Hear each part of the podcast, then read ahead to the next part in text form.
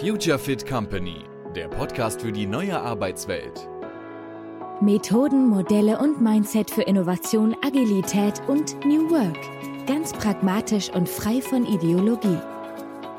Willkommen zur nächsten Folge des Future Fit Company Podcasts.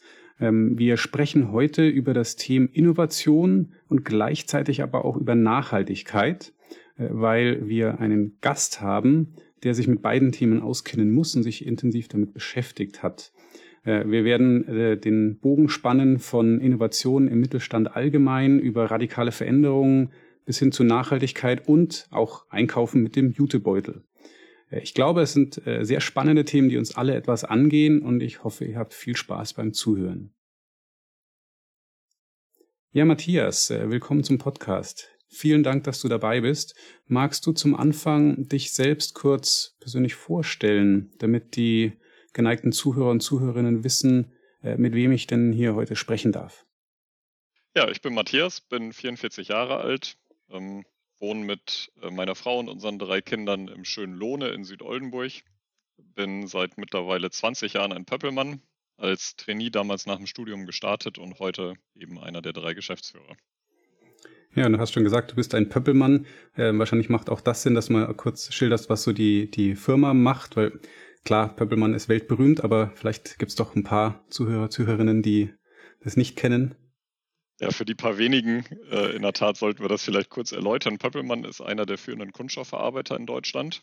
Äh, wir sind 1949 gegründet worden, sind immer noch zu 100 Prozent ein Familienunternehmen und die über 2000 Pöppel-Frauen und Pöppel-Männer, um den Begriff dann nochmal zu verwenden, sind tätig in äh, drei Werken hier in Lohne, an unserem Heimatstandort, in einem Werk in Rixheim im Elsass und in einem Werk in Claremont, North Carolina in den USA. Und da schaffen wir Mehrwerte für über 1000 Kunden in fast 100 Ländern äh, in der Welt. Was machen wir? Ähm, wir haben unser Geschäft aufgeteilt in vier Divisionen. Äh, Capsto äh, entwickelt und produziert Kunststoffschutzelemente. Kappen und Stopfen, einfach gesagt, für alle denkbaren Branchen, für den Schutz von Anwendungen während Transport, Lagerung und so weiter. Ähm, die Division CARTEC steht für äh, hochpräzise Kunststofflösungen für insbesondere die Automobilindustrie. Pharmac ähm, produziert und entwickelt äh, Funktionsteile und Verpackungen einmal für die Pharma-Medical-Branche und für die Lebensmittelindustrie, aber auch für verschiedene Non-Food-Branchen. Und TECO als vierte Division äh, stellt Pflanztöpfe und Trays für den Erwerbsgartenbau her. Und das zeigt dann auch schon, ich meine, das war jetzt äh, halb scherzhaft mit dem Pöbelmann ist weltberühmt, weil tatsächlich wahrscheinlich viele den Namen nicht kennen, aber über die Produkte also indirekt dann eigentlich doch wahrscheinlich viel Kontakt haben, ohne es halt mit, mitzubekommen. Ne? Ganz genau. Also realistischerweise hat fast jeder Deutsche äh, in jeder Woche mit unseren Produkten zu tun und nutzt die. Meistens allerdings in der Tat, äh, ohne es zu merken und auch ohne es zu wissen, noch, denn nach ja. dem Podcast heute ändert sich das ja. Genau, da wird dann jeder darauf achten, äh, ob da Pöbelmann drinsteckt oder nicht. Ganz genau.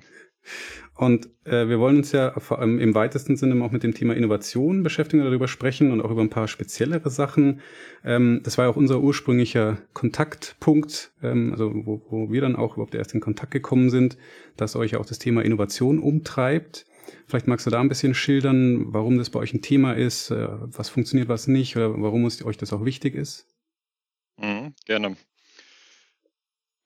Grundsätzlich muss man vielleicht vorweg sagen, wir sind in allen Branchen, in denen wir tätig sind, äh, gleich positioniert, äh, nämlich so, dass wir über unsere Leistung gewinnen. Ähm, das ist zum einen natürlich das, was wir ja auch, schöner Begriff, den wir von dir äh, gelernt haben seinerzeit, spielt sich natürlich ganz viel ab im normalen Tagesgeschäft, so in dem Performance Engine, äh, wie du damals ja gesagt hast. Hm. Also eine starke Performance im laufenden Geschäft. Zuverlässigkeit, Qualität, äh, Kolleginnen und Kollegen, die sich kümmern um das, was die Kunden gerade brauchen. Das ist natürlich ein ganz wichtiger Punkt, aber ein zweiter ganz wichtiger Punkt ist eben auch immer wieder innovative Lösungen, äh, Produkte, Konzepte äh, zu entwickeln, äh, gemeinsam mit unseren Kunden und dann auch am Markt zu platzieren. Insofern ist Innovation einfach auch essentiell für uns, ähm, um nicht nur heute, sondern auch in der Zukunft erfolgreich zu sein. Und du hattest ja auch damals gesagt, ich meine, ihr, ihr wart ja schon eigentlich auch ziemlich gut immer im eben Aufnehmen von direkten Kundenwünschen, eben auch darauf auf das eingehen, was Kunden wollen. Ähm, was dann natürlich eine größere Herausforderung ist, ist dieses Proaktive, ne? eben aus eigener Kraft heraus irgendwie auch dann was Neues schaffen und in den Markt bringen. Ja, das stimmt. Ähm, also da, wo wir gemeinsam mit unseren Kunden wissen, wie die Lösung aussehen soll und da mindestens mal eine vage Vorstellung haben, da fühlen wir uns absolut zu Hause. Da finden wir gemeinsam äh, Lösungen, die dann oft auch technisch, technologisch doch weit über das hinausgehen können, ähm, was man heute hat. Ähm, das ist tatsächlich traditionell immer eine Stärke von uns gewesen.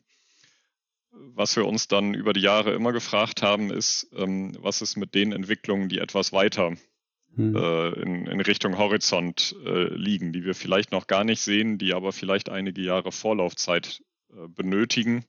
Wie müssen wir uns dafür aufstellen? Wir müssen, wie können wir sicherstellen, dass wir das früh genug sehen ähm, oder zumindest eine Idee haben, was da kommen könnte? Hm. Äh, und wie können wir dann darauf äh, reagieren und entsprechende Lösungen schaffen, ohne dass vielleicht in dem Moment tatsächlich schon eine konkrete Kundenanfrage dafür auch vorliegt? Hm. Und da gibt es ja ein ganz ein spannendes Beispiel für, ne, das, also das tatsächlich, kannst du ja gleich mal schildern, wie das gekommen ist, Pöppelmann Blue. Vielleicht magst du da kurz mhm. ein bisschen was zu sagen, weil das, glaube ich, trifft es ganz gut, ne? Dieses, diesen etwas radikaleren Ansatz. Ja, in der Tat, das ist, ein, ist so das Paradebeispiel. Im Nachhinein auch das Paradebeispiel, ob wir konnten damals, als wir damit losgelegt haben, nicht sehen, was, was daraus mal entsteht tatsächlich. Ähm, das ist entstanden aus der Frage, die sich so ein bisschen diffus äh, ergeben hat. Das, das gab jetzt nicht so den einen Moment, wo man sagt, genau da ist die Idee entstanden, hm.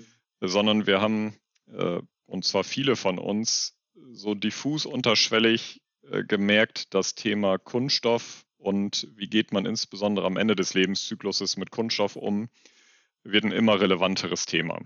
Ähm, Jetzt ist ja grundsätzlich die Frage, wie nachhaltig ist Kunststoff als Material, keine ganz neue. Die war auch vor ein paar Jahren natürlich keine ganz, ganz neue. Aber wir haben gemerkt, ähm, das wird deutlich akuter und konkreter und ja, wird anders, will ich mal sagen. Und äh, haben uns dann angefangen, die Frage zu stellen, was heißt das eigentlich für uns? Wir sind Kunststoffverarbeiter.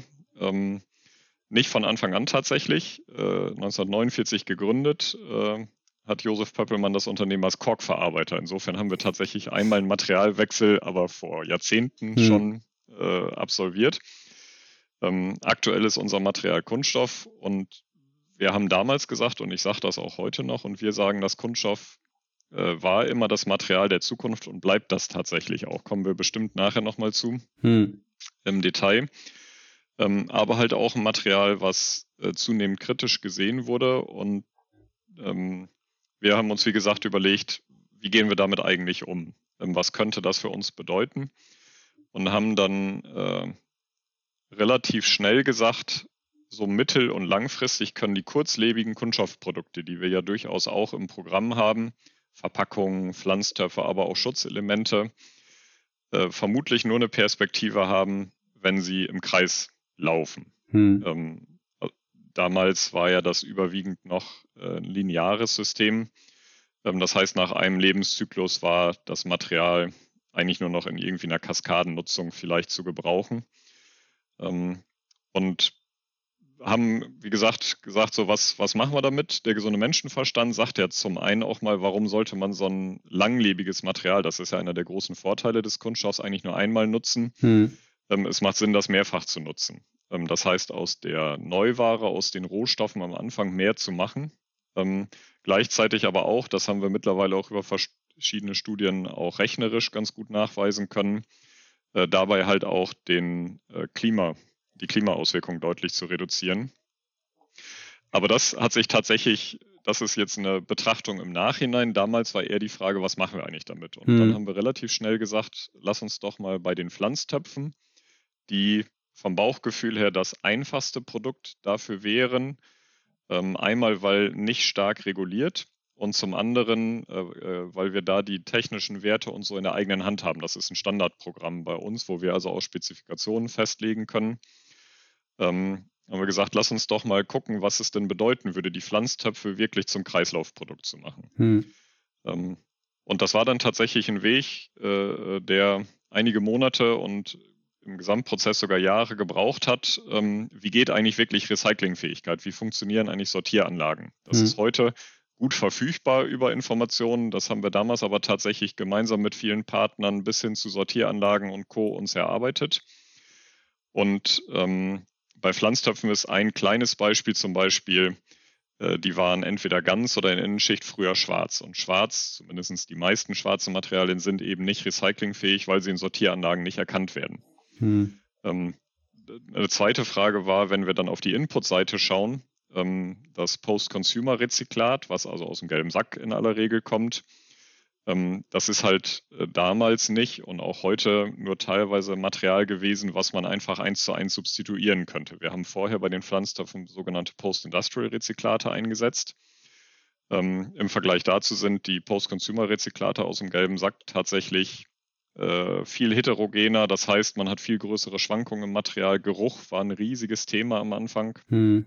Ähm, die ersten Versuche waren wirklich so, dass man äh, dass die Kolleginnen und Kollegen am liebsten aus der Halle gelaufen wären. Also es stank dann einfach das, was man vorher im gelben Sack so an, an Stoffen dran hat, hat man dann halt teilweise nachher auch äh, noch gerochen. Hm. Ähm, und so haben wir tatsächlich äh, äh, intensiv mit vielen Kollegen dran arbeiten müssen, bis wir dann ähm, Ende 2017 so weit waren, dass wir gesagt haben, damit, das können wir jetzt am Markt äh, vorstellen. Und äh, das war dann die Geburtsstunde sozusagen von Pöppelmann Blue. Der erste Pflanztopf, den wir so vorgestellt hatten, war auch blau. Ähm, äh, warum blau? Äh, zum einen eine Farbe, die auf der Seite des Design for Recyclings, also in den Sortieranlagen, tatsächlich gut erkannt werden konnte. Mhm. Zum anderen auch eine Farbe, die man aus den gemischten Farben, die in der Regel ja die Post-Consumer-Rezyklate sind, ganz gut herstellen konnte. Und inhaltlich war uns Blau tatsächlich auch wichtig, zum einen, um eine Farbe zu haben, die sich sichtbar unterscheidet. Hm. Blaue Pflanztöpfe waren jetzt nie die klassische Gartenbaufarbe, muss man sagen. Ähm, und werden es auch nicht mehr, ähm, wobei man in einigen Kategorien ähm, das durchaus jetzt häufiger sieht. Ähm, aber die, die Kreisläufe werden klassischerweise ähm, in zwei Farben dargestellt. Die natürlichen Kreisläufe in grün, die technischen Kreisläufe, mit denen wir es ja hier zu tun haben, in blau, sodass wir blau auch inhaltlich gut fanden. Hm. Ja, und dann haben wir gesagt, äh, starten wir mal am Markt und gucken mal, was der Markt so sagt. Hm. Das ist ein spannendes Thema, auch finde ich, um, wenn man dann eben über Innovation allgemein spricht. Aber ich würde ganz kurz nochmal auch beim Thema selber bleiben, weil äh, das ist ja, wie du selber auch schon angesprochen hast, natürlich ein eine sehr große Thematik, ja, Plastik oder Kunststoff allgemein, wie man damit umgeht und, und die Wirkung natürlich auch im Sinne der Nachhaltigkeit. Und ich habe immer den Eindruck, dass auch in vielen Diskussionen äh, einfach auch bestimmtes Wissen gar nicht verfügbar ist, weil die, klar, woher auch, die Leute haben sich jetzt nicht so intensiv damit beschäftigt. Und da, da nehme ich mich selber gar nicht von aus. Ich erinnere mich nämlich an einen Workshop, den ihr mit Partnern gemacht habt, den ich auch mit unterstützen durfte. Und da war halt dann auch ein Thema mit dabei, also der Gedanke, okay, wie könnte man denn eigentlich auch kompostierbaren Kunststoff ähm, vielleicht mehr nutzen, also quasi Kunststoff, der halt zersetzbar ist. Und für manche Anwendungsfälle kann das dann natürlich interessant sein, aber in ganz vielen Fällen geht es ja gerade darum, dass man Plastik wählt, weil man eben nicht will, dass das von alleine irgendwie zerfällt, weil es mit, mit ähm, medizinischen Produkten oder mit, mit Lebensmitteln oder wie auch immer in Berührung kommt. Und gerade da braucht man dann eigentlich die Eigenschaft, dass es ewig hält. Man kann sich eben nicht den Luxus erlauben, dass man sagt, ja, ja, das ist dann irgendwie nach ein paar Wochen verrottet. Und das ist ja eigentlich das Spannende, dass dann quasi diese Einschränkung auch zu sehr, äh, zu anderen Lösungen führen muss, wenn man sagt, okay, wir brauchen eigentlich dann auch diese Langlebigkeit und müssen irgendwie damit umgehen. Ja, das ist ein guter Punkt. Ähm, ich habe ja auch von euch gelernt, man muss erstmal im Problemraum bleiben, bevor man dann in den Lösungsraum geht. Und wenn man im Problemraum dann im Moment ist, ist tatsächlich eine spannende Frage, welches Problem versuchen wir eigentlich äh, hier zu lösen, wenn hm. wir über Nachhaltigkeit zum Beispiel sprechen. Man ist landläufig immer schnell bei der Verschmutzung der Weltmeere. Ähm, gewaltiges Problem ist überhaupt gar keine Frage. Die Frage ist aber, können wir das realistischerweise hier in unserem Einflussbereich tatsächlich äh, lösen? Hm. Ähm, äh, das ist zum einen äh, regional ein Problem, was man in Deutschland nur minimal beeinflussen kann. Äh, zum anderen ist das aber zunächst mal ein, ein Abfall- und äh, Müllproblem ähm, und keine Materialfrage. Äh, wenn wir ähm, Verpackungen oder sonstige Produkte einfach in die Umwelt werfen, dann ist das immer der falsche Weg, völlig egal, ob wir es jetzt mit Kunststoff zu tun haben, mit Glas, mit äh, Metall. Äh, das heißt, ähm, äh, das ist ein Problem, was man mit dieser Diskussion tatsächlich kaum löst. Wenn wir uns jetzt hier im deutschen Raum bewegen, dann landen die Produkte am Ende entweder in der braunen Tonne oder in der gelben Tonne.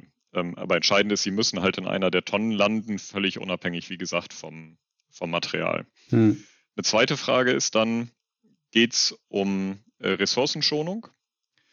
Äh, das ist tatsächlich äh, eine Frage, ähm, haben wir es mit fossilen äh, Ressourcen zu tun, wie klassischerweise beim Kunststoff zumindest ja bei der Neuware, oder haben wir es mit äh, äh, biologischen Quellen zu tun?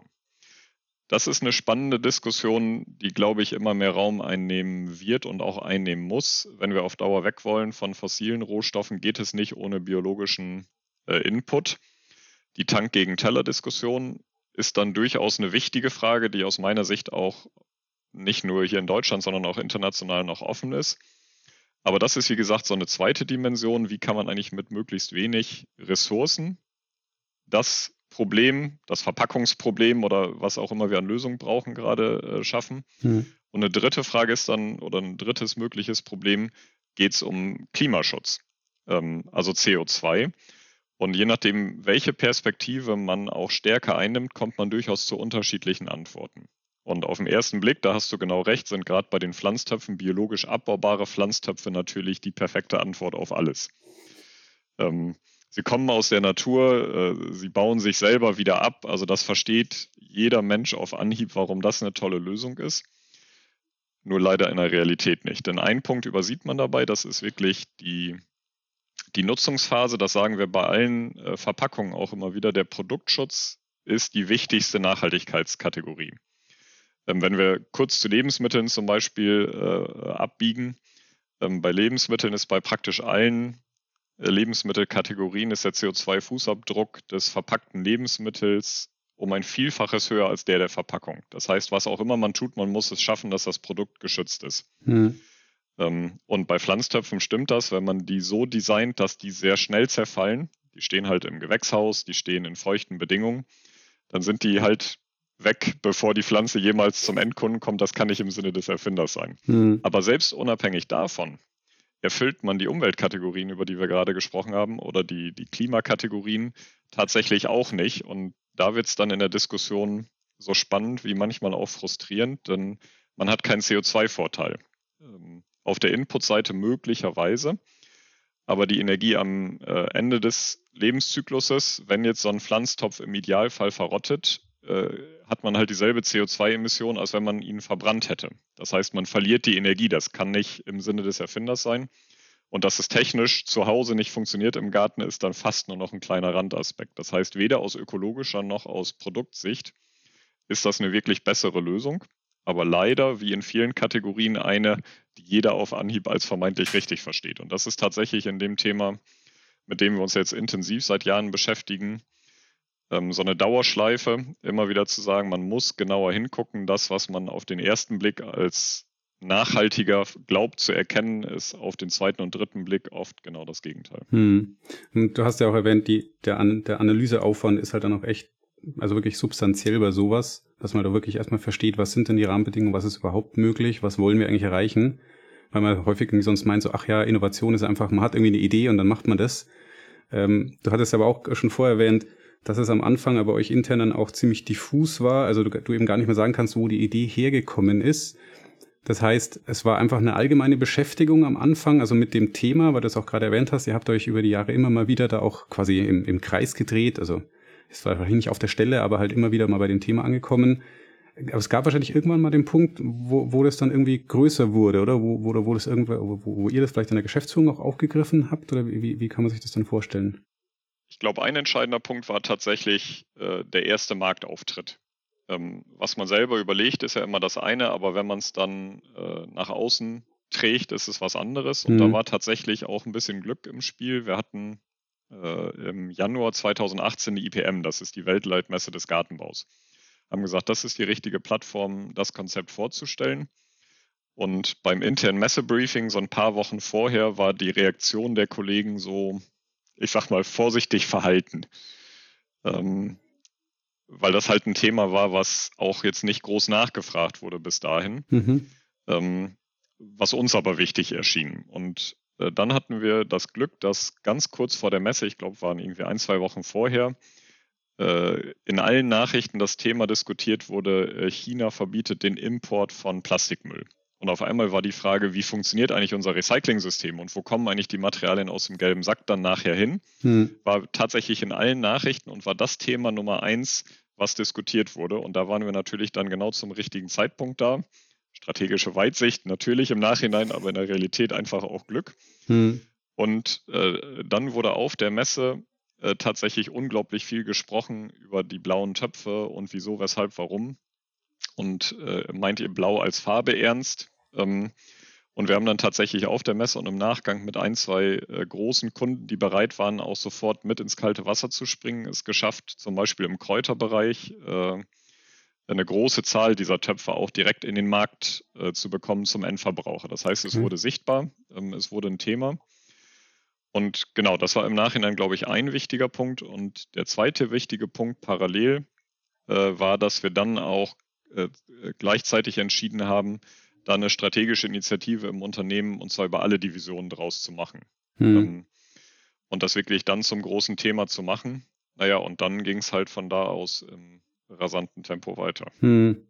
Ja, auch da wieder äh, sehr interessant, weil du, du hast es selber auch angesprochen, dieses, äh, weil du meintest, da gab es halt vorher noch keine Nachfrage. Weil das ist natürlich immer das, was einem Sicherheit gibt, wenn man was Neues entwickelt, wo man schon ganz konkret weiß, es gibt eine Nachfrage. Aber häufig entstehen halt auch wirklich spannende Sachen eben ohne, dass sie da ist. Und dann ist es halt immer ein bisschen Sprung ins kalte Wasser. Und es ist schön, dass du hier ehrlicherweise auch sagst, dass da halt auch Zufall mit eine Rolle spielt. Ja, hat er auch, also ich, ich bin ein großer Fan auch von dem Zitat von Louis Pasteur, in dem der Zufall ähm, begünstigt den vorbereiteten Geist. Man muss es halt dann auch nutzen. Genau. Ja, man muss dann halt irgendwie auch, auch äh, aufspringen und sagen, okay, das machen wir jetzt auch, das ziehen wir durch. Ja, ganz genau. Ähm, wir haben tatsächlich über alle Divisionen hinweg dann ähm, im Rahmen dieser strategischen Initiative gesagt, was und geschaut, was können wir denn äh, tun, um ganz konkret in diesen Produktgruppen, in diesen Kundengruppen, in diesen Märkten Kreisläufe zu schließen. Und manche äh, der Punkte waren dann für uns offensichtlich, ähm, die wir dementsprechend forciert haben, die wir versucht haben, auch mit unseren Kunden zu besprechen.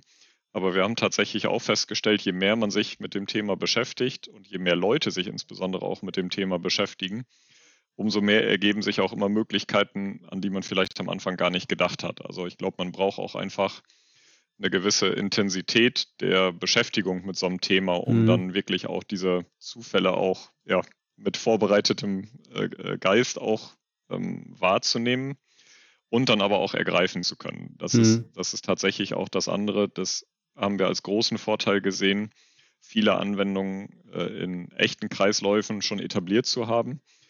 Ähm, das hat immer viel mit Grundlagenarbeit zu tun, viel mit Aufklärung bei uns intern zu tun, viel mit Aufklärung und Information am Markt zu tun. Unsere Vertriebskollegen sind alle Kreislaufexperten geworden über die letzten Jahre. Ähm, viel damit zu tun, gemeinsam mit Kunden, aber auch mit den Partnern entlang des Kreislaufes zu schauen, äh, was kann man denn optimieren. Und wenn das immer nur abstrakt ist, wenn das äh, sich nur in PowerPoint-Präsentationen abspielt, ist es das eine, aber es ist halt viel besser, wenn man auch schnell in der Lage ist, dann in echte Anwendungen zu kommen, weil zumindest wir am besten dann lernen, wenn wir auch in der konkreten Umsetzung sind und uns nicht nur überlegen müssen, was machen wir mal in drei, vier Jahren ja. vielleicht. Und dieses Lernen, das hast du jetzt auch mehrfach schon erwähnt, auch am Anfang schon, da, klar, mittlerweile gibt es schon deutlich mehr Wissen. Ähm, ihr habt aber natürlich auch zu diesem Wissensschatz dann mit beigetragen. Ja, wenn man als Pionier anfängt quasi, dann, äh, das, das glaube ich, äh, da, da schrecken halt dann viele davor zurück, äh, vor diesem Lernaufwand, der natürlich auch erstmal dahinter steht, wenn man sich auf so ein neues Feld begibt. Oder das war wahrscheinlich schon auch entsprechend, also auch ressourcenmäßig gar nicht so ohne, dass ihr euch dann da mit diesem Thema beschäftigt habt, oder? Ja, das war richtig viel Arbeit. Ähm, das ist richtig viel Arbeit. weil es eben nicht damit getan ist, zu sagen, wir haben vorher zum Beispiel Neuware eingesetzt und jetzt substituieren wir das eins zu eins durch ein Rezyklat, tauschen ein, zwei Datenblätter aus und das war's. Hm. Ähm, das funktioniert tatsächlich nicht, sondern man muss sich intensiv damit beschäftigen. Ähm, und wir haben uns auch intensiv über die Jahre damit beschäftigt. Und der Ausgangspunkt war häufig eine geht nicht Situation. Ja, das ist eine gute Sache mit den Rezyklaten, das sehen wir auch so, aber ganz konkret hier geht es halt nicht. Und äh, das war also immer die Frage und ist auch immer noch die Frage, okay, ähm, was müssten wir denn tun, damit es doch geht? Ähm, was können wir tun, um vielleicht zumindest einen Teil des Weges äh, zu gehen? Denn in der Tat, da wo zum Beispiel regulatorische äh, Hindernisse lauern, geht manches tatsächlich auch objektiv nicht. Manche der Kunststoffe sind heute als Post-Consumer-Rezyklate im Lebensmittelkontakt zum Beispiel nicht einzusetzen. Das ist schlicht und einfach nicht zulässig. Hm. Aber da kann man dann zumindest einen Teil des Weges gehen. Da ist Design for Recycling ähm, dann aber auf jeden Fall machbar. Und das ist dann wiederum eine der, der Pöppelmann-Stärken. Ähm, äh, wenn jemand sagt, das geht nicht und wir halten das aber für ein absolut wünschenswertes Zielbild, was dahinter steht, dann probieren wir auch gerne, ob es nicht doch geht. Und da sind einfach unsere Entwicklungsteams, unsere Kollegen gerade auch in der Produktion, die stark gefordert waren, ähm, einfach stark und zeigen dann gerne, dass es eben doch geht, was vermeintlich nicht geht. Hm. Und du hattest auch erwähnt, dass ihr, ihr hattet auch relativ schnell erste Kunden, die mitgezogen haben. Wie war denn, wie ist denn insgesamt dann der, der Umgang mit dem Thema äh, in, in, in, in eurem Wirkungskreis, vielleicht auch mit, mit, ähm, mit Partnern oder mit, auch mit Konkurrenten? Ist das, äh, verbreitet sich das dann da auch weiter oder? Gartenbaubereich nehme ich immer gerne tatsächlich die Messen, ähm, um das zu schildern. Im ersten Jahr, wie gesagt, 2018, ähm, waren unsere Töpfe blau und jeder hat gelächelt über blaue Töpfe. Im Jahr danach waren sehr viele Töpfe bei allen in der Branche auf einmal blau hm. ähm, auf den Messeständen. Das hat sich tatsächlich sehr schnell etabliert. Witzigerweise waren auch viele Töpfe blau, die eigentlich gar nicht echte Kreislaufprodukte waren. Da ging es dann dem einen oder anderen vielleicht mehr um die Farbe als ums Prinzip. Hm. Äh, das hat sich dann tatsächlich bei uns vervielfacht, muss man sagen, äh, über die Jahre. Bis dahin, dass wir heute sagen, in großen äh, Bereichen der Gartenbaubranche sind diese Kreislaufprodukte zum Standard geworden. Hm, krass. Nicht bei jedem, ähm, muss man sagen. Das ist eine Frage von technisch möglich machen. Das ist aber durchaus auch eine Frage von Materialverfügbarkeit aktuell. Ähm, aber bei uns auf jeden Fall. Ähm, äh, und das haben wir auch in manchen anderen Branchen so gesehen. Wenn man erst mal anfängt, ähm, dann kommt schnell Interesse. Mhm. Und dann baut das so aufeinander auf und entwickelt sich dann tatsächlich sehr schnell. Und heute ist tatsächlich über die Hälfte der Materialien, die wir einsetzen, sind schon Rezyklate, Post-Consumer-Rezyklate, aber auch noch äh, Post-Industrial-Rezyklate. Und äh, das sind Quoten, ähm, die im Vergleich zu vor ein paar Jahren tatsächlich zeigen, wie schnell sich es auch wirklich entwickeln kann. Also da, da, reden wir jetzt nicht nur über Pilotprojekte, sondern über echte Serienanwendungen äh, in wirklich großem Maßstab. Hm. Und du hattest gesagt, es ist also Technologieverfügbarkeit, Materialverfügbarkeit äh, oder Technolog technologische Umsetzbarkeit, Materialverfügbarkeit. Ist es auch Veränderungswille? Also wie, wie kommt, kommt der das auch mit in die Bereitschaft? Klar. Da? Hm? Klar, absolut. Man muss das wollen. Ich habe ja ein bisschen geschildert, was wir auch für Herausforderungen hatten. Ähm, es gibt durchaus noch einen ganzen Teil in der Branche, der hofft, dass der Kelch vielleicht an ihnen vorübergeht. Okay. Ähm, es gibt zum Beispiel so, so Fragen wie das chemische Recycling. Ähm, gibt es bisher nur in Pilotanlagen. Es gibt noch sehr viele technische Fragen, die unbeantwortet sind. Ähm, die ökologischen Fragen muss man wahrscheinlich noch deutlich kritischer sehen. Aber das ist halt theoretisch so ein Konzept, wenn es funktionieren würde und noch ökologisch sinnvoll wäre, ähm, käme da hinten halt über äh, so einen Zwischenschritt von Pyrolyseölen Neuware raus, die erstmal chemisch nicht von der heutigen Neuware zu unterscheiden ist. Das ist natürlich mhm. für einen Kunststoffverarbeiter das ideale Szenario. Man setzt halt Recyclingmaterial ein, das genauso ist wie die Neuware, die man vorher hatte. Ja. Ähm, das ist durchaus verlockend zu sagen, warten wir doch darauf. Und dann ist ja alles einfach. Ähm, wir glauben zum einen, dass das immer nur eine Ergänzung sein kann und nicht der Standard im Recycling macht aus unserer Sicht auch ökologisch maximal als Ergänzung Sinn. Ähm, der andere Punkt ist aber schlicht und einfach, dass wir Jahre dauern, bis wir da mal über mhm. große Mengen sprechen und mechanisches Recycling geht heute, ähm, sodass der Weg für uns so klar ist. Aber in der Tat ist das jetzt noch nicht unbedingt Konsens. Das Ziel Kreislaufwirtschaft, da wirst du fast keinen in der Branche finden, der nicht sagt, da muss die Reise hingehen. Hm. Die Frage aber, was passiert dann heute tatsächlich schon, was nicht nur Marketing ist, sondern was wirklich, wie ja. gesagt, im echten Leben äh, auch passiert, das ist doch noch stark unterschiedlich. Hm. Ja, ich persönlich glaube eben, dass dieser, dieses Warten auf den großen Wurf, das ist auch wieder so ein psychologischer Effekt, der aber ganz häufig äh, eigentlich eher schädlich ist. Weil man, äh, das ist ja, man sieht ja auch genau daran, wie viel man eben auch lernen muss. Und Lernen ist ein Prozess. Ja, das heißt, wenn man sagt, ja, wir warten auf das ganz große Ding und damit ist dann alles gelöst, dann fängt man aber natürlich auch sehr viel später an, sich eben entsprechend mit dem Ganzen auseinanderzusetzen. Ähm, und wahrscheinlich ist es ja, also alles, was ihr jetzt aber irgendwie auch schon in das investiert, was ihr jetzt macht, ähm, das ist ja dann nicht einfach weg. Also die Kompetenz, die ihr aufbaut und das Wissen, da lässt sich wahrscheinlich auch total viel übertragen, oder? Selbst wenn irgendwelche neuen Technologien dann kommen, die die Dinge einfacher oder besser machen. Absolut. Also äh, wenn wir jetzt seit mittlerweile ja gut fünf Jahren äh, unterwegs sind und sehen, was wir immer noch äh, jeden Tag und jeden Monat neu lernen können, aber auch neu lernen müssen über das Thema, dann ist das definitiv auch eine Zeitfrage. Und äh, bei allen Gesprächen auch in der Branche plädiere ich immer fürs Anfangen.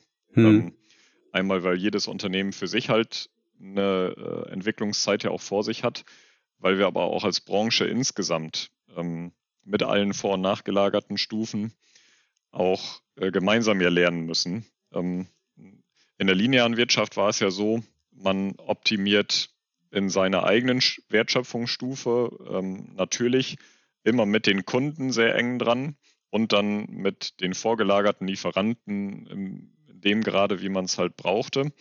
In der Kreislaufwirtschaft ist das tatsächlich fundamental anders. Man kann Kreisläufe nur gemeinsam schließen. Das ist ein anderes Denken. Ähm, und solange sich, da, da gibt es viel ähm, äh, Bemühungen in den unterschiedlichen Branchen auch immer gemeinsam an den Tisch zu kommen. Das ist auch wichtig. Ähm, da beteiligen wir uns auch an, an, vielen, meine ich, wertvollen Projekten. Aber genauso wichtig ist es halt, in Kreisläufen auch ins Geschäft zu kommen und tatsächlich anzufangen. Denn auch übergreifend über unser Unternehmen hinaus gilt natürlich, dass wir viele der Lernerfahrungen nur im echten Tun machen. Hm. Und je früher wir anfangen, umso früher sind wir irgendwann auch bei Meilensteinen oder auch mal bei Zielen. Ja. Gibt es denn darüber hinaus, also jetzt, man ich glaube, dieses einfach mal anfangen ist eh schon ein guter, ein guter Hinweis oder ein guter Tipp, weil äh, genau wie du sagst, man muss halt am, am, auch im Tun lernen. Ähm, Gibt es denn sonst irgendwie Good Practices, äh, wo du sagst, ja, das hat irgendwie echt gut funktioniert oder das würdest du auch anderen empfehlen, dass sie da so rangehen? Eine ganze Reihe tatsächlich. Ähm, also was bei uns essentiell war und was aus meiner Sicht für jedes Unternehmen am Anfang auch so eine Entwicklung stehen muss, ist eine klare Positionierung zu so einem Thema äh, von Eigentümern, in unserem Fall Gesellschaftern, Beirat, aber auch der Geschäftsführung. Ähm, denn das ist wirklich aufwendig, wie gesagt, das muss man wollen. Mhm. Das kann man nicht nur auf Projektbasis tun, dafür ist das zu weitreichend. Ähm, wir hatten äh, das Glück, dass tatsächlich von Anfang an ähm, unsere Gesellschafter, unser Beirat das Thema nicht nur gut fanden im Sinne von, wir lassen das zu, sondern wirklich auch gepusht haben. Also in dieser strategischen Initiative Pöppelmann Blue haben wir einen Lenkungsausschuss, da sind äh, Gesellschafter und Beirat mitvertreten, sind also auf der äh, Projektinitiativenebene, ähm, aber auch darüber hinaus wirklich ähm, äh, sehr stark dabei. Das war für uns enorm wichtig, das würde ich tatsächlich immer empfehlen. Genau, also ein zweiter äh, Erfolgsfaktor äh, sind die Kolleginnen und Kollegen, die das machen. Ähm, eins unserer Unternehmensprinzipien heißt, wir sind erfolgreich durch unsere Mitarbeitenden und das hat hier zu 100 Prozent gestimmt. Hm. Ähm, das braucht, wie gesagt, Veränderungen wirklich auf allen Ebenen. Ähm, und im Großen und im Kleinen. Und dass wir so weit gekommen sind, äh, war im Wesentlichen auch äh, dem äh, Engagement, wie gesagt, der Kolleginnen und Kollegen geschuldet. Und was auch in dem Zusammenhang stark geholfen hat, ähm, war eine riesige Motivation für das Thema. Ähm, die Frage, äh, wie ist die Zukunft unseres Materials, mit dem wir arbeiten, aber natürlich auch die Frage, wie nachhaltig sind wir in dem, was wir tun. Mhm. Das ist ja für jeden von uns auch persönlich ein Thema. Das ist im beruflichen Kontext natürlich eins, aber auch zu Hause am Esstisch, im Freundeskreis. Ähm, insofern war das jetzt auch kein Thema, ähm, äh, was einfach nur geschäftlich gesehen wurde, sondern wirklich mit großem persönlichen Engagement von ganz vielen. Hm. Ja, ein weiteres Good Practice, da haben wir schon drüber gesprochen, so ein Bias for Action, also einfach auch anfangen, ähm, kann man gar nicht oft genug äh, sehen. Ähm, und auch, auch das so ein weicherer Faktor, den ich aber immer als wichtig erlebt habe, Kreislaufwirtschaft und auch Klimaneutralität als übergeordnetes Thema, äh, wirklich als die riesige Chance sehen, die es meiner Meinung nach auch ist und nicht mhm. nur als Last. Man ist immer schnell dabei, oh, muss denn dies und muss denn das und ähm, äh, das ist ja noch gar keine Vorgabe, das fordert ja vielleicht noch keiner. Ähm, umgekehrt haben wir aber früh gesagt und sagen das auch heute sehr deutlich, das ist ja ein riesiges Zukunftsthema, so eine Transformation, die man auch als Chance sehen kann und auch nutzen kann. Und ähm, das aktiv zu gestalten und nicht nur reaktiv zu schauen, was ist so das Mindeste, was ich tun muss. Das, das war schon auch ein Erfolgsfaktor. Und vielleicht jetzt ja. ganz kurz, das gilt ja eigentlich auch für alle ökologischen Themen, ne? weil da immer so argumentiert wird in diesem, ah, wir müssen, anstatt eigentlich zu schauen, wir könnten doch eigentlich auch, also die Chancen auch sehen, die da drin stecken, ne? Ja, ganz genau. Hm. Etwas flapsig sage ich immer, wollen wir denn wirklich äh, äh so eine Dieseldiskussion als Branche? Ähm, äh, das ist tatsächlich, ich komme auch gleich nochmal zur Transparenz. Also wollen wir denn wirklich äh, gucken, was die Auflagen sind und wie wir uns möglichst gut drumherum mogeln können? Mhm. Wenn wir doch wissen, und das kann man nicht von der Hand weisen, Kunststoff ist, wie gesagt, das absolute Material der Zukunft, aber wir wissen ja auch, dass wir vieles besser machen müssen. Wir wissen, dass Kreisläufe viel mehr geschlossen werden müssen, als sie das heute sind. Ähm, äh, deswegen ist sowohl strategisch als auch taktisch, ist, glaube ich, einfach sinnvoll zu sagen, ähm, wird es dadurch eigentlich schlechter für uns als, uns als Branche? Und ich glaube, das wird es tatsächlich nur dann, wenn wir nicht bereit sind, diesen Wandel mitzugehen. Wenn wir aber bereit sind, das aktiv zu tun, so wie wir uns auch als Unternehmen dafür entschieden haben, ähm, dann ist das auch geschäftlich, vielleicht nicht an Tag eins, aber mit der Perspektive ähm, eine wirklich riesige Chance, die man einfach auch nutzen sollte. Also man, äh, ich sage manchmal in der Kunststoffbranche, gerade als Kunststoffverarbeiter wie wir, als Entscheidungsträger, ähm, selbst wenn man die ökologische Perspektive komplett ausblenden würde, ähm, müsste man diesen Weg aus der normalen Verantwortung heraus äh, immer noch auf jeden Fall gehen. Ähm, die Frage ist ja so ein bisschen auch, was werden unsere Kunden denn in Zukunft wollen? Nicht nur, was ist heute eine Pflichtanforderung? Und wenn wir mit unseren Kunden sprechen in den verschiedenen Branchen, dann ist das ein Thema, was denen heute schon sehr wichtig ist, was es aber vielleicht noch nicht in jeden Einkaufsprozess und jede Spezifikation geschafft hat, wo ja vielfach auch, wie gesagt, noch dran gearbeitet werden muss. Aber was ja völlig klar ist, ist, die Märkte der Zukunft brauchen Kreislauflösungen. Hm. Ähm, das heißt, auch wenn ich selbst ökologisch das komplett ausblenden würde, ist jetzt nicht meine persönliche Sicht, aber die kann man ja vertreten, müsste man es immer noch tun. Und ein zweiter Aspekt ist auch, dass ja die Produkte und die Lösungen und gerade auch Maschinen und Co., die heute äh, geschaffen werden, wo man heute investiert, die haben ja oft eine Lebenszeit von acht, neun, zehn Jahren. Das heißt, alles das, was man heute tut, geht definitiv in eine Zeit rein, ähm, äh, wo man in der Kreislaufwirtschaft auch verpflichtend wird denken müssen.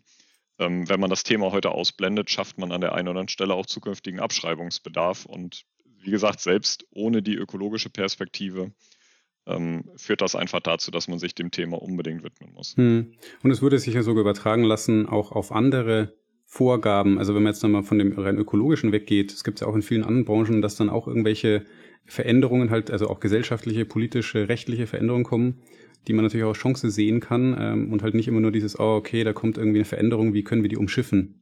Das ist eigentlich dann die gleiche Logik.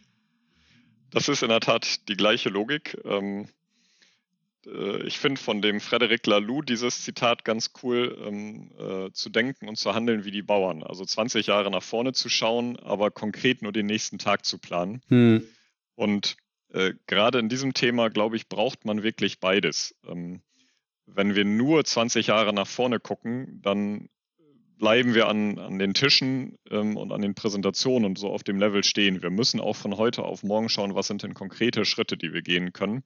Aber man muss eben auch nach vorne schauen und sagen, wie wird denn äh, so eine Wirtschaft zukünftig aussehen? Hm.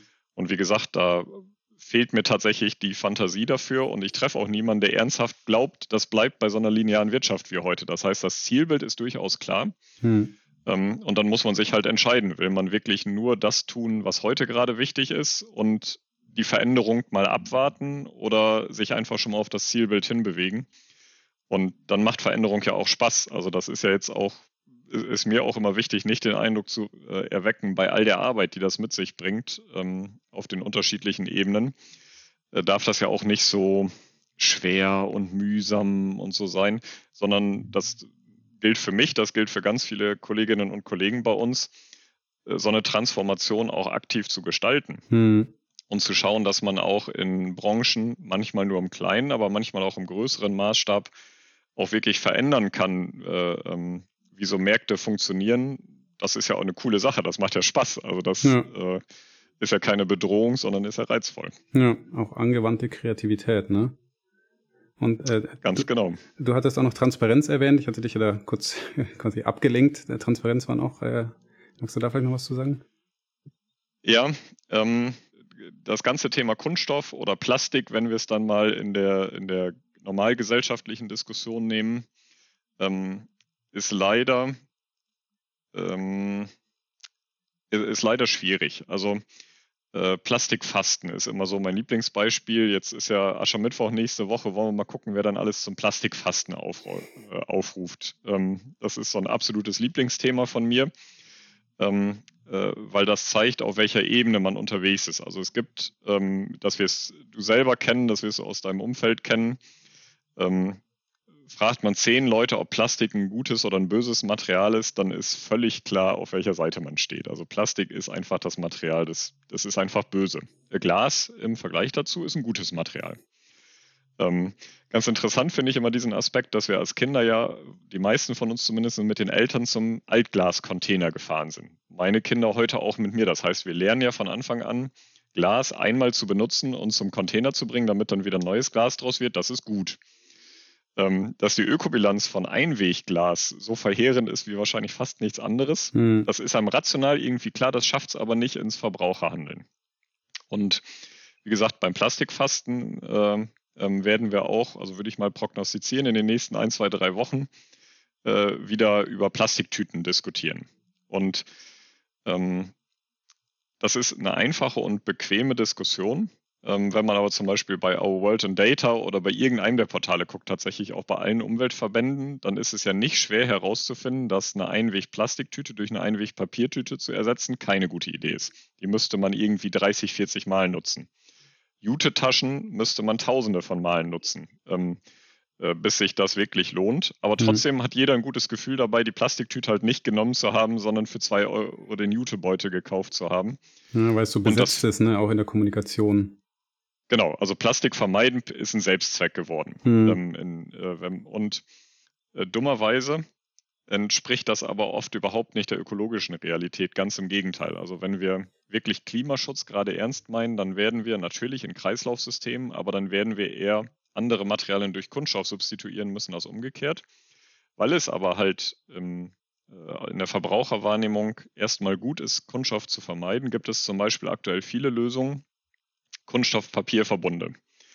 Ähm, es geht halt, bei vielen Anwendungen geht es nicht ohne Kunststoff. Wenn ich nasse, feuchte, gekühlte Güter habe, ähm, dann brauche ich Barriereeigenschaften, dann brauche ich Wasserdichtigkeit und so weiter. Ähm, und dann hat man Verbundverpackungen, die nachher nicht recyclingfähig sind, also ökologisch definitiv ein Rückschritt zu einer reinen Kunststoffverpackung. Die fühlen sich aber nachhaltiger an, weil ich halt außen Papier anfasse. Und Schaut man nur auf die Marketing-Sicht, schaut man auf das, was die Verbraucher sich wünschen, ist das tatsächlich rational, solche Verpackungen einzusetzen. Das ist halt nur absolut kontraproduktiv, wenn man die mhm. ökologische Brille aufsetzt. Und vor diesem Hintergrund ist einfach wahnsinnig viel Greenwashing in unseren Branchen unterwegs. Und wir haben immer gesagt, das, was wir tun, braucht eine hohe Transparenz, braucht eine hohe Klarheit. Wir sind nicht zu haben für die Lösungen, die grün aussehen, aber in Wirklichkeit nicht grün sind. Wir haben vorhin über Bio logisch abbaubare Kunststoffe gesprochen. Zum Beispiel bei Pflanztöpfen. Total verlockend, wäre wahrscheinlich auch immer gutes Marketing, aber wir haben uns immer wieder dagegen entschieden, weil wir gesagt haben, das hält einer kritischen Bestand, äh, Betrachtung nicht stand. Es muss im Zweifelsfall NGO-fest sein, haben wir gesagt. Wenn wirklich mal ein kritischer ähm, Umweltverband schaut, dann sollte er das, was wir tun, ähm, äh, nicht als äh, Greenwashing ähm, ansehen, sondern als sinnvolle Lösung auf dem Weg zu einer nachhaltigeren Lösung. Mhm. So, und das eine ist der, der, eigene Anspruch, das andere ist halt, wie kann man das tatsächlich auch transparent machen. Und da haben wir halt über die äh, Zeit intensiv äh, dran gearbeitet, entweder bestehende Zertifizierungen zu nutzen. Der blaue Engel zum Beispiel, den setzen wir häufig ein, weil das auch ein Siegel ist, was wirklich harte Kriterien hat und dafür auch zu Recht anerkannt ist. Hm. Wir haben aber zum Beispiel, wir waren eins der ersten Mitglieder und auch der Pflanztopf damals das erste Produkt, was äh, zertifiziert wurde mit einem sogenannten RAL-Gütezeichen für Rezyklateinsatz, wo es halt darum geht, Altplastik in Verpackungen kann alles Mögliche sein. Ähm, wir wollten halt klar machen, nee, das ist wirklich Post-Consumer-Rezyklat aus haushaltsnahen Sammlungen, also aus dem gelben Sack oder aus der gelben Tonne. Und das bleibt auch weiterhin wichtig. Wir sind einen großen Teil unserer Diskussion tatsächlich immer wieder dabei, darauf hinzuweisen, was sind die Kriterien, nach denen wir uns äh, das anschauen und sind die vermeintlich nachhaltigen Lösungen dann wirklich nachhaltig. Das mhm. ist für uns, aber das ist auch für die Branche, glaube ich, eine wichtige Aufgabe. Ähm, denn man kann seine Glaubwürdigkeit in solchen Themen am Ende nur einmal oder zumindest nicht allzu oft verlieren. Und außerdem äh, ist es, wie gesagt, es ist Ablenkung auf dem Weg zu einer echten Kreislaufwirtschaft. Ja. Äh, das ist kurzfristig geschäftlich interessant für den einen oder anderen, da bin ich mir sicher, aber uns ist es halt wichtig, Lösungen zu schaffen, die auch wirklich diesem Anspruch auch gerecht werden. Gibt es denn schon eine Aussicht auf neue, also auf weitere Lösungen? Also wie geht's geht's weiter mit dem mit dem Thema bei euch? Was ist der Plan? Also wir haben zum einen äh, uns ambitionierte Ziele gesteckt für die nächsten Jahre, was Rezyklatquoten und Rezyklateinsatz und geschlossene Kreisläufe angeht. Mhm. Ähm, das, da sind wir bei weitem noch nicht am Ende. Ähm, äh, das wird also definitiv so weitergehen. Ähm, wir werden den heutigen Rezyklatansatz noch weiter steigern. Ein kleines Fragezeichen ist die Rezyklatverfügbarkeit. Das ist im Moment so die einzige Hürde, die uns stoppen könnte. Aber ansonsten ist das ein Weg, den gehen wir einfach äh, mit Vollgas weiter in allen unseren Branchen.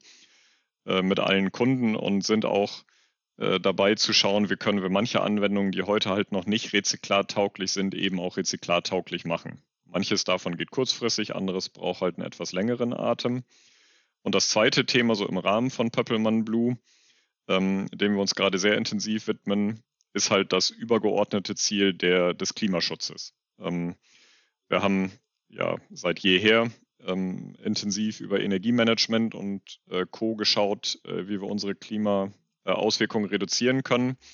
Wir sind gerade dabei, sogenannte Science-Based Targets äh, zu erarbeiten und zu definieren ähm, und äh, so auch messbar und transparent halt auch ähm, äh, für uns drüber nachdenken zu können und entscheiden zu können, aber dann auch eben kommunizieren zu können, was ist unser Beitrag ganz konkret, um die Erderwärmung auch in äh, dem Korridor zu halten, was wir uns als Erde auch leisten können.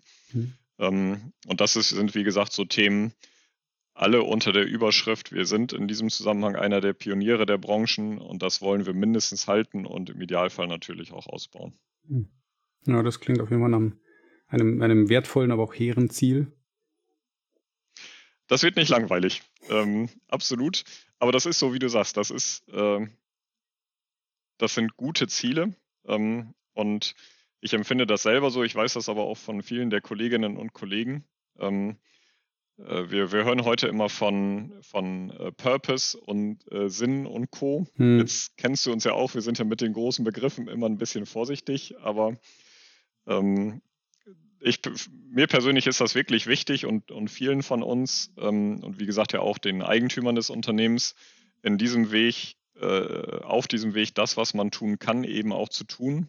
Ähm, und das ist in heutiger Zeit, finde ich, eine ganze Menge wert, dass man ähm, Absolut, ja. äh, das miteinander verbinden kann. Ja. ja.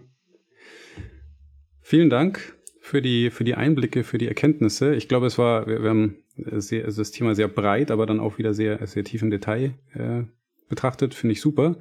Ähm, ich hoffe, dass äh, mehr Menschen von Pöppelmann Blue und äh, dem überhaupt der, von der gesamten Thematik natürlich auch hören werden in Zukunft. Und ja, vielleicht war ja auch der, der Podcast eben auch ein Impuls, auch äh, über das Thema eben Recycling, Plastik, Nachhaltigkeit und natürlich auch über Innovation nochmal neu nachzudenken. Ähm, vielen Dank für die Einblicke und ich wünsche viel Erfolg und ähm, wir bleiben natürlich weiterhin in Kontakt. Sehr gerne. Danke dir. Vielen Dank fürs Zuhören. Das war's für die heutige Folge. Ich hoffe, ihr hattet Spaß und wir hören uns in zwei Wochen wieder zur nächsten Folge des Future Fit Company Podcasts.